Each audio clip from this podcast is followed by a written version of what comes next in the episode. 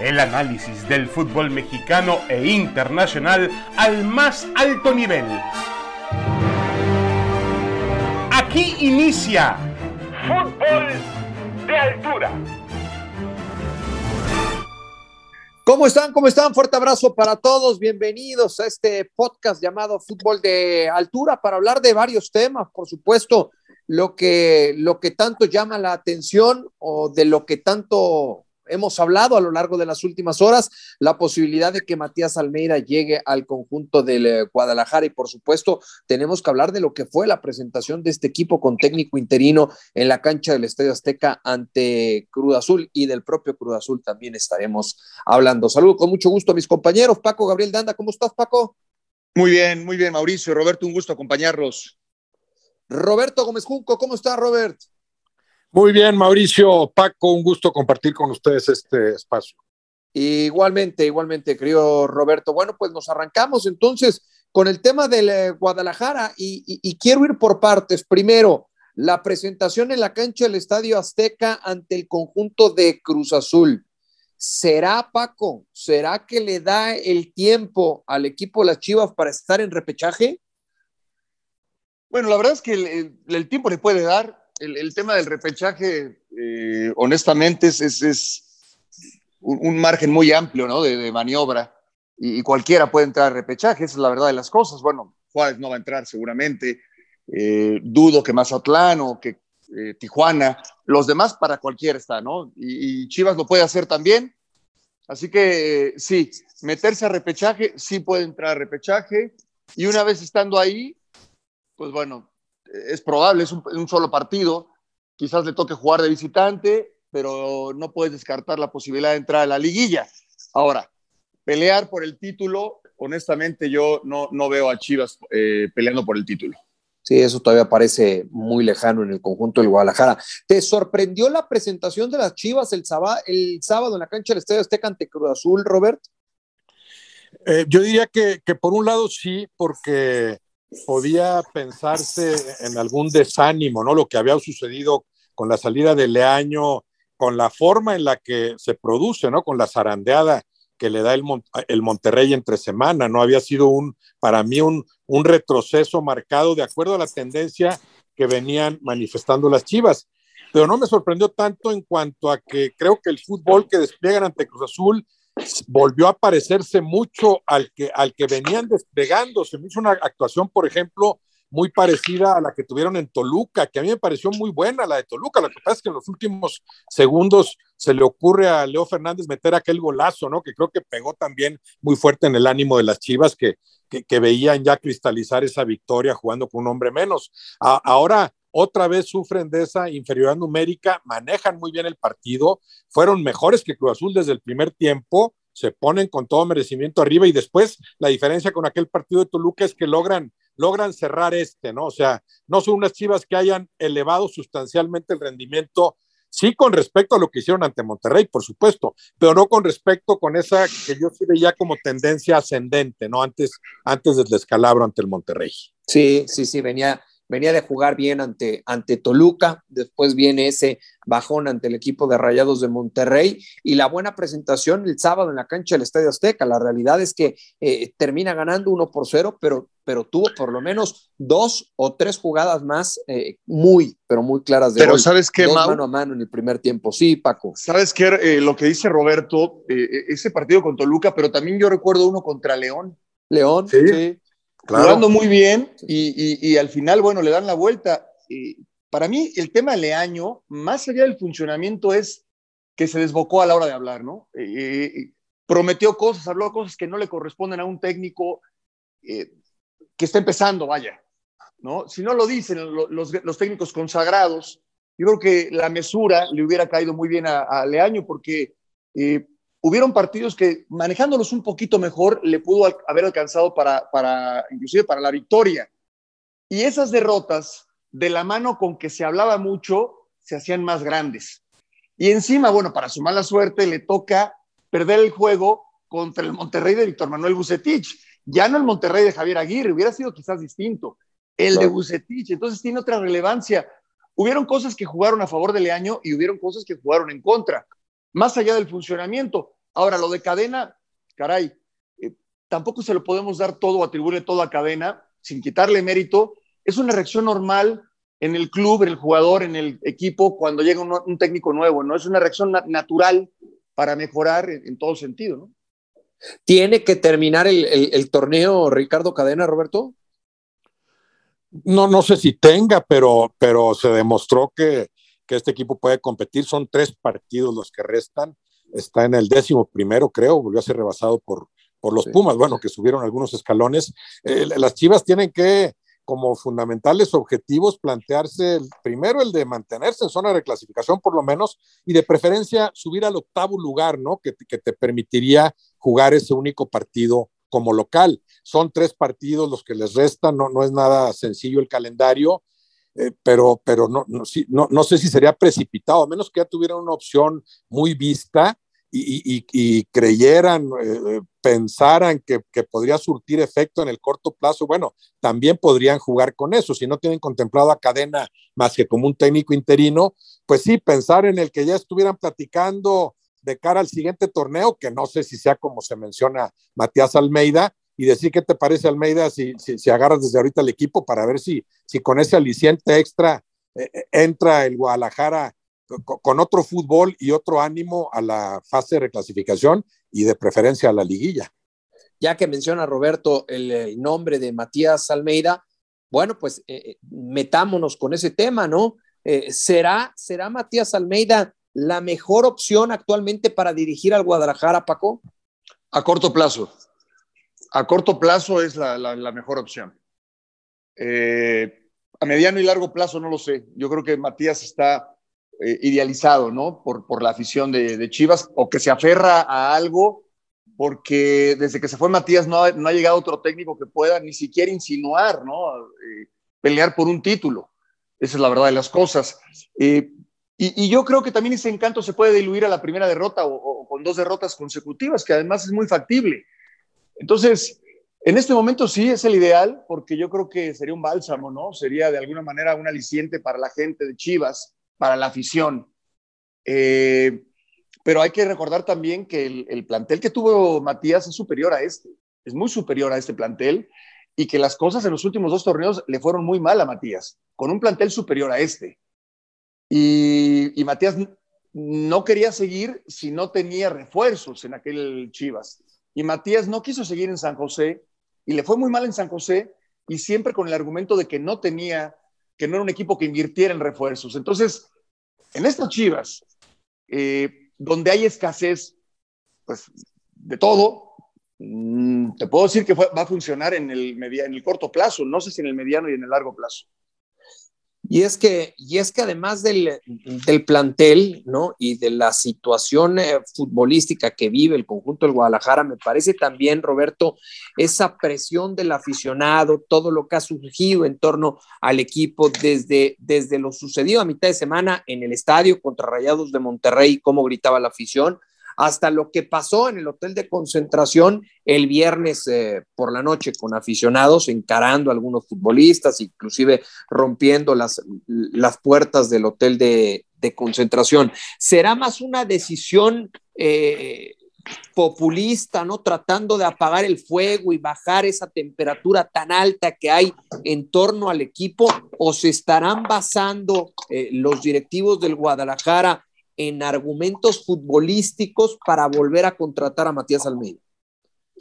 Sí, seguramente están contemplando esa parte que también es importante, ¿no? O sea, llamas a Almeida y, el aficionado no, te lo va a recriminar, ¿no? Es como sale Aguirre del Monterrey, pues ahí les va, ahí Bucetich y ni modo que no les guste, ¿no? Después, bueno, hay que trabajar y demostrarlo como sí lo está haciendo Bucetich con el Monterrey. Entonces, esa parte sí la solucionaría, ¿no? Ahí les va Almeida, el último campeón, con, eso que menciona Paco, o sea, hay que recordar que, Almeida tuvo dos torneos bastante flojos, o sea, el inicio de esta mala etapa de las Chivas, de, no sé, de 8 o 10 torneos, se da con Almeida, dos torneos con Almeida, ha, sido un Guadalajara navegando en la, en la mediocridad, ¿no? Entonces, sí entiendo que esa parte la solucionarían, pero también creo que, que para para tomar una decisión de esas tienen que pensar también de una vez en lo estrictamente futbolístico. Almeida es un buen técnico, claro, eh, ¿qué, ¿qué, tanto lo conoce Peláez? Bueno, se dice que lo quiso, o eso lo dijo Matías Almeida, creo, lo quiso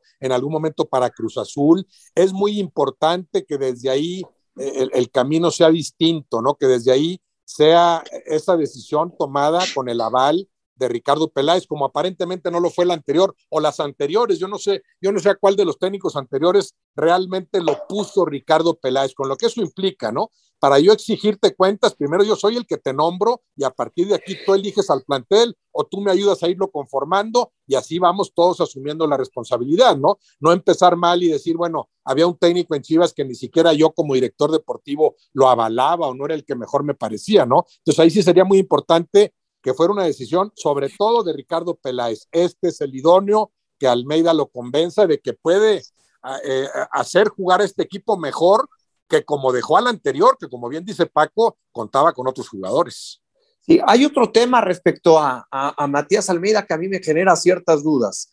Eh, fue sabido por todos, Paco, que, que, que, Matías Almeida le incomodó cuando llegaste tú como eh, director deportivo, como presidente deportivo. ¿Por qué? Porque a él le gustaba controlar absolutamente todo lo que sucedía al interior del, del equipo. ¿Hasta dónde corre cierto riesgo esa relación con Ricardo Peláez? Pues mira, lo que es, lo que es la vida, ¿no? Y también los tiempos en la vida, porque hoy es otro Ricardo Peláez no es el Ricardo Peláez de América, no es el Ricardo Peláez de Cruz Azul, que en cuanto le insinuaron algo que, que no iba de acuerdo a, sus, a su forma de pensar o de trabajar, inmediatamente dio un paso al costado. Es otro Ricardo Peláez y también es otro eh, Matías Almeida. También es otro Matías Almeida. Eh, eh, el Matías Almeida de Chivas cuando se fuera, el Matías Almeida campeón, el Matías Almeida intocable, ¿no? Eh, los dos viven un momento distinto para mí no sería un factor. Para mí no, no, sería un factor. Yo creo que no. Yo creo que ni Matías va a llegar a imponer o a decir, ok, vengo a Chivas, pero yo voy a decidir todo. Y tampoco creo que Ricardo Peláez esté en un momento en donde él quiera tomar decisiones de todo tipo. Eh, entonces yo, yo, yo, yo sigo pensando que Ricardo Peláez es un gran director deportivo y sigo pensando también que Matías Almeida es muy buen técnico. Si los dos trabajaran, en caso de que se diera, ¿eh? si los dos trabajaran por un bienestar común, para que Chivas salga de, de, esta situación, pues yo, yo, yo creo que las cosas podrían funcionar bien. ¿Tan necesitado el uno como el otro, Roberto? Sí, sí, sí, sí, yo creo que sí. Eh, eh, eh, es cierto que Matías Almeida se va como el gran triunfador a pesar de los malos torneos que tuvo, pero bueno, el último técnico capaz de hacer campeón, campeonas a unas Chivas a las que había tomado con, con, la problemática de la lucha por la permanencia incluso, ¿no?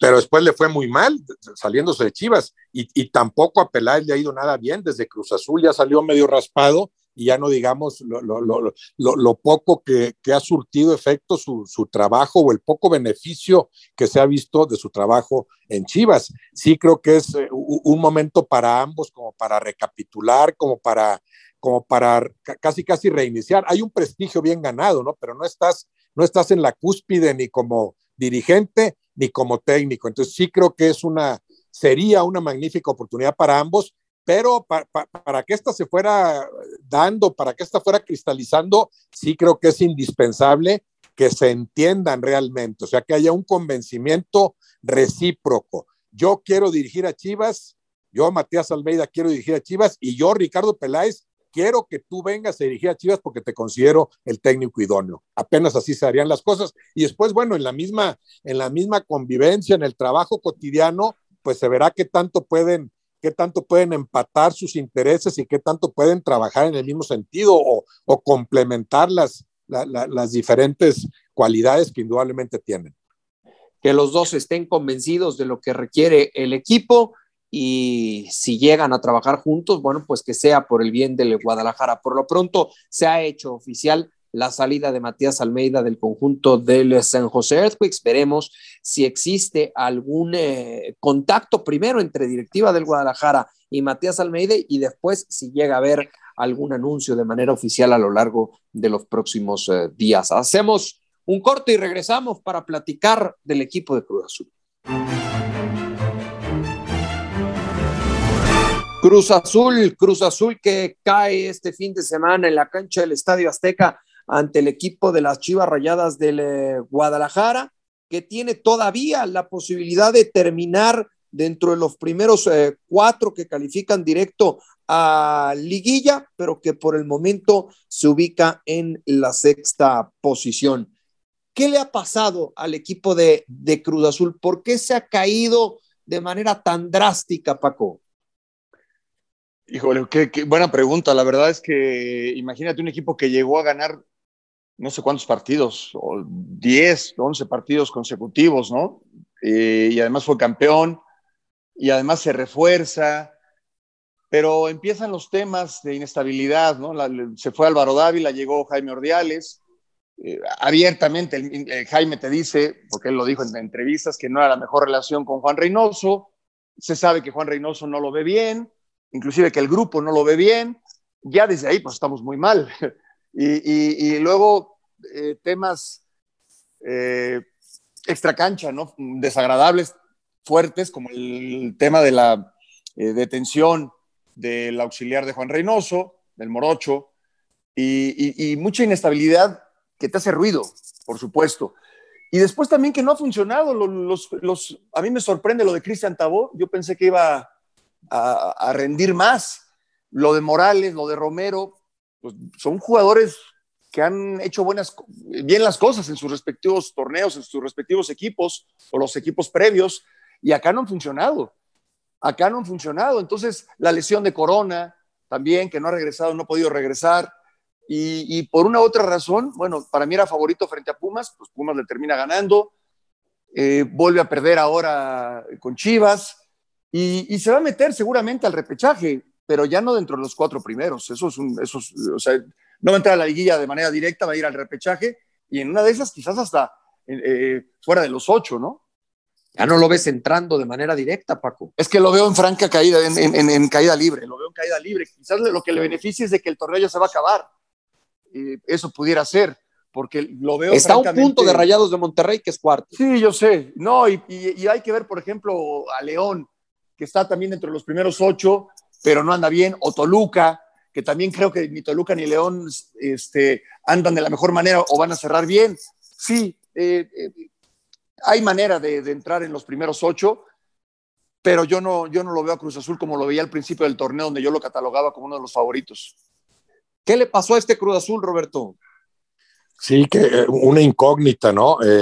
Porque al principio del torneo dices, bueno, ahí, ahí la lleva el Cruz Azul, juega un tiempo bueno y uno malo, uno malo y uno bueno, desde el primero, me acuerdo, los Cholos en la cancha del Azteca los dominan el primer tiempo y en la segunda parte mejor el Cruz Azul y termina ganando bien ese partido. Y así ha tenido eh, eh, pasajes buenos a lo largo del torneo, sin la actuación redonda, pero dices, ahí va despacito, no tiene prisa Reynoso, está buscando su alineación idónea. No sé si es el equipo que menos ha repetido una alineación de los 18 con, con, todo lo que eso implica, ¿no? Yo creo que este es mejor plantel que el que fue campeón, aunque no tiene en este momento al equivalente de aquella gran figura que fue Jonathan Rodríguez, ¿no? Pero es un plantel mucho más completo. Entonces, bueno, Reynoso está buscando, está estableciendo la competencia interna y poco a poco este Cruz Azul va a progresar. Se veía muy despacio eh, es, esa, esa como tendencia ascendente, ¿no? Pero ya son dos, tres partidos en los que da la impresión de que está en picada. O sea, no es solo que, que, las Chivas le ganaron, es cómo le ganaron. Las Chivas fueron mejores de principio a fin. Unas Chivas golpeadas, desanimadas y como, como tú quieras, fueron mucho mejores en la cancha del Azteca desde el principio hasta el final, incluso con un hombre menos. Entonces, sí es un Cruz Azul que está muy lejos de funcionar como debería. Siempre está la posibilidad, porque esa te la da el fútbol, de decir, bueno, me conecto estos últimos partidos, me meto a la liguilla y por supuesto que le ganan a cualquiera, ¿no? Pero yo coincido con Paco, no veo al Cruz Azul ahorita, en este momento, para nada, entre los tres o cuatro principales candidatos al título. ¿Hasta dónde es eh, responsabilidad de Juan Reynoso? Bueno, yo, yo, creo que sí, yo creo que yo creo que sí es el director técnico y para mí sí el, el, el jefe tiene una mayor responsabilidad, ¿no? Después cada quien opina y, y, hay quienes dicen no, pero los jugadores sí, pero el que los escoge, el que los pone, el que los acomoda, el que hace los ajustes durante el partido y demás es el técnico. Yo yo sí veo una una responsabilidad muy importante Juan Reynoso. Sí, sí, sí, se le ha caído el equipo, el equipo a Juan y por eso surge la pregunta, eh, no sé hasta qué punto injusta, Roberto, respecto al crédito que le puede quedar a, Juan Reynoso. ¿Será que se le está acabando el tiempo al eh, técnico peruano? Eh, puede ser, o sea, el crédito tampoco te dura tanto, ¿no? si cierra mal el torneo, si no compite en la liguilla, pues claro que habría argumentos para decir, oye, te agradecemos porque fue importantísimo Reynoso en la obtención de, aquel título. Fue un manejo eh, en, lo que se respecta al manejo en la cancha del equipo como tal, pero también en el aspecto anímico, cómo levantar a ese equipo que en el torneo anterior venía de, una de las mayores vergüenzas, ¿no? Aquella, aquella ante Pumas, una, una, una, vergüenza histórica, ¿no? Con todo lo que derivó de ella. Entonces, fue enorme el mérito de, de Reynoso en el aspecto anímico, del plantel y en el futbolístico, ponerlos a todos a jugar a lo mismo, también ir de menos a más para cerrar a plenitud y ser campeón inobjetable y con plenos merecimientos, ¿no? Pero entonces ahora también tienes que cuestionarle a este equipo, incluso más fuerte como plantel, aunque no tenga todavía o no aflore la gran figura. Eh, no, no, sabes cómo hacerlo jugar bien, jugar aunque sea parecido a como jugó aquel de hace, de hace apenas un año, ¿no?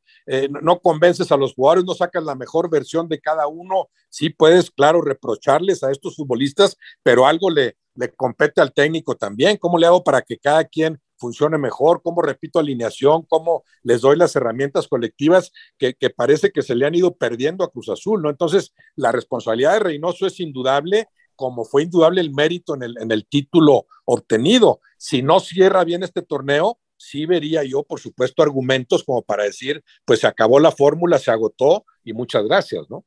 Ya decía Paco eh, que no lo ve, no ve a Cruz Azul calificando dentro de los primeros cuatro. ¿Tú, Roberto? Tampoco, tampoco. Lo, veo a mantenerse donde está. Digo, claro, que puede meterse entre los cuatro, pero veo jugando mejor pues a los cuatro de arriba. De cuatro a uno, pues Monterrey, eh, Puebla, Pachuca y Tigres, los cuatro están jugando mejor, entonces no tendrían por qué producir menos que Cruz Azul en estos tres partidos restantes, aunque cualquier cosa puede suceder. Y están equipos como Atlas y León que también aspiran a, colarse en esos lugares. Entonces, no, yo, yo, yo pensaría que Cruz Azul se va a meter eh, a, repechaje y sí, no creo que caiga tanto como para jugar ese partido de visitante. O sea, no creo que caiga hasta el noveno, pero sí, sí apenas entre el 6 y el 8. Cruz Azul que tiene que ir a Querétaro, tiene que recibir a San Luis y después en la última jornada tiene que enfrentar al conjunto de las Águilas del la América. Veremos, veremos qué pasa en la recta final de esta fase regular con el equipo de la máquina, este equipo de Cruz Azul dirigido por Juan Reynoso. Por lo pronto, estamos llegando al final de este podcast de fútbol de altura. Como siempre, ha sido un placer acompañar a Paco Gabriel de Anda y a Roberto Gómez Junco. Paco, muchas gracias. Gracias a ti, Mauricio. Un, abrazo para ti, un abrazo para Roberto. Gracias. Gracias, Roberto. Fuerte abrazo. Igualmente, Mauricio, Paco, un abrazo para todos. Gracias a Jessica en la producción y gracias a todos por acompañarnos. Hasta la próxima en Fútbol de Altura. Esto fue Fútbol de Altura el análisis del fútbol mexicano e internacional al más alto nivel.